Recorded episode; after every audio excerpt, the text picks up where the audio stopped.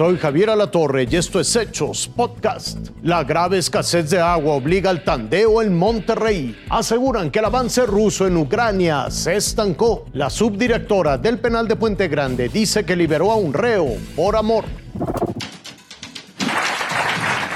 Presidente Biden acaba de hacer una nueva advertencia. The magnitude of Russia's cyber capacity is fairly consequential, and it's coming. Los expertos en seguridad cibernética temen pronto ataques potenciales rusos a la red eléctrica de Estados Unidos, porque esa red eléctrica es un blanco sin mucha protección, que está dividida en tres el este, el oeste y Texas, que tiene su propia red. Las subestaciones eléctricas son parte de la vida diaria y nadie las dota. Hay 55 mil por todo Estados Unidos. Cada una hay transformadores en donde la electricidad es convertida a voltajes de diferente intensidad. There's very few number of substations you need to take out uh, in the entire United States to knock out the entire grid. Ese reporte lo obtuvo el Wall Street Journal, que descubrió que dañar a 20 subestaciones críticas podría dejar a Estados Unidos a obscuras. Lo mismo le podría ocurrir al sector financiero, que podría quedar paralizado, y a los sistemas de agua potable de Estados Unidos. Como precaución, la Casa Blanca llamó a las empresas vinculadas a la infraestructura de Estados Unidos So preparatory activity could mean scanning websites, it could be hunting for vulnerabilities. En Ucrania hay un peligro presente de uso de armas químicas o biológicas. That's a clear sign he's considering using both of those, and we should be careful what about to, what's about to come. He knows there'll be severe consequences because of the United NATO front. El otro tema bélico es el de los misiles hipersónicos. Estados Unidos acusa a Rusia de estar usándolos sabiendo lo que son imposibles de detener.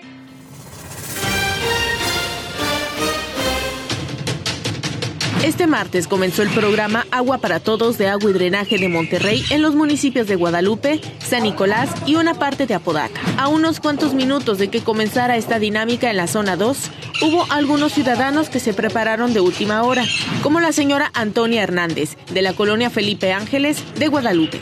Todos los días se despierta a las 4 de la mañana para comenzar con la venta de sus gorditas de quisos. Pues nomás hasta ahorita batallando, pero pues yo nunca batallo para el agua.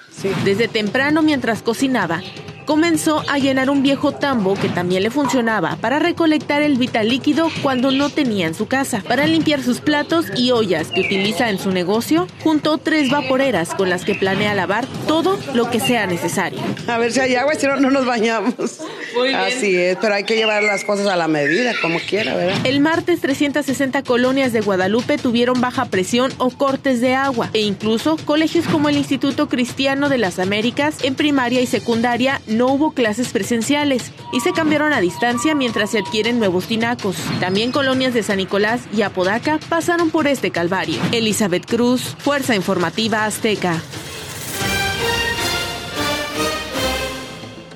No fue por miedo ni por dinero. La subdirectora jurídica del reclusorio de Puente Grande, Verónica N., liberó al secuestrador José Guadalupe N. el pasado 21 de diciembre por amor. Y es que el director de reinserción social confirmó que ambos tenían una relación marital. Públicamente hay una relación, inclusive el propio fiscal Joaquín Méndez habló de un acta de matrimonio. Había una relación entre el evadido y ella, que es del mismo pueblo de Lagos de Moreno. Esa es la realidad. O sea, fue por amor. Eh, pudiéramos entenderlo así.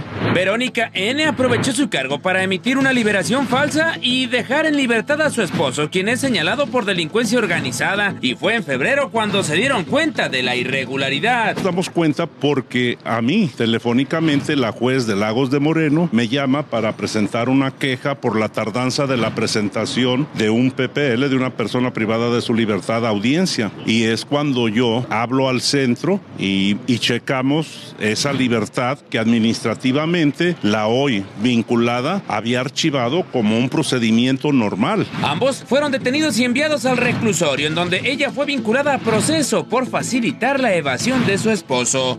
Gerardo Sedano, Fuerza Informativa Azteca.